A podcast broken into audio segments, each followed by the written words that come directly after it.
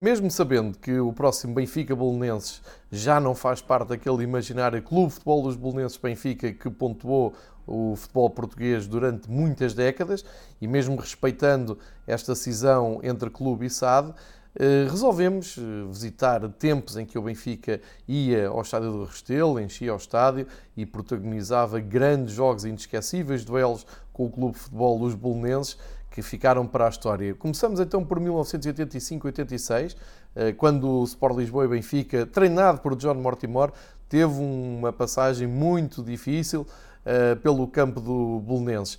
Eh, o primeiro destaque é a moldura humana impressionante que conseguimos ver nas bancadas do Belenenses, estádio completamente cheio, inclusive vamos ver aqui ao pormenor as bancadas e os prédios adjacentes ao estádio do Restelo completamente cheios, para despenhar um jogo que, como se vê, teve muita luta e que o Benfica teve bastantes dificuldades para conseguir vencer. Uh, destacamos no Bolonense o Jorge Martins na baliza, o José António como central e também Alberto, que passou pelo Benfica no princípio dos anos 80 e vai ser protagonista deste jogo.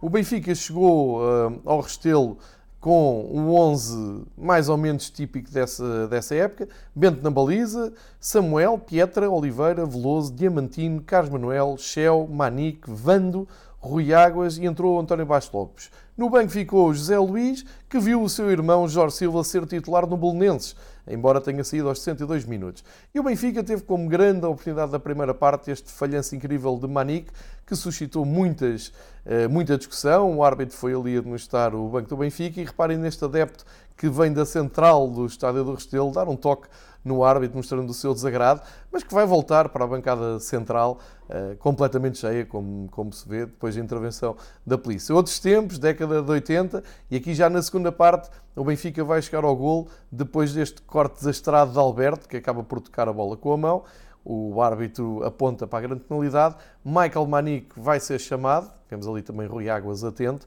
É o dinamarquês que vai cobrar o penalti e vai bater uh, Jorge Martins. E vejam os festejos dos adeptos Benfica no topo do estádio.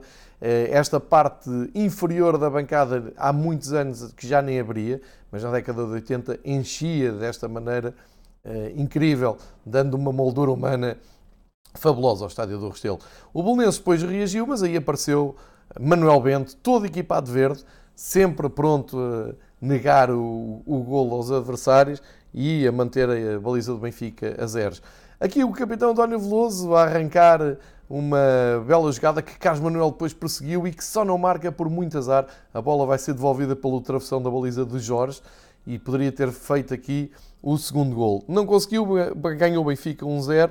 Voltamos ao estádio do Restelo, agora já na época 93-94, que ficou marcada por uh, uma vitória num derby, mas em Alvalade, que praticamente deu o campeonato ao Benfica.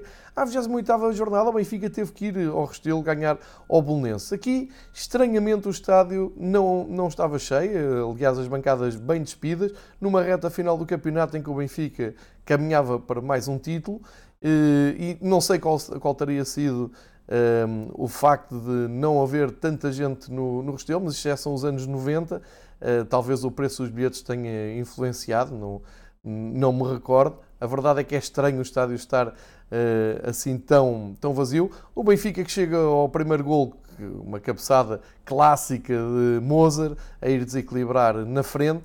Este é o Benfica um, de Tony, que fazia alinhar na, na equipa do Benfica Neno, Abel Xavier, Elder, Moser, que está aqui em destaque, Kennedy, Vítor Paneira, Rui Costa, com o número 10, Schwartz, João Vieira Pinto, Ailton, Isaías, e ainda entraram Yunan e Rui Águas, que repetiria a presença do vídeo anterior.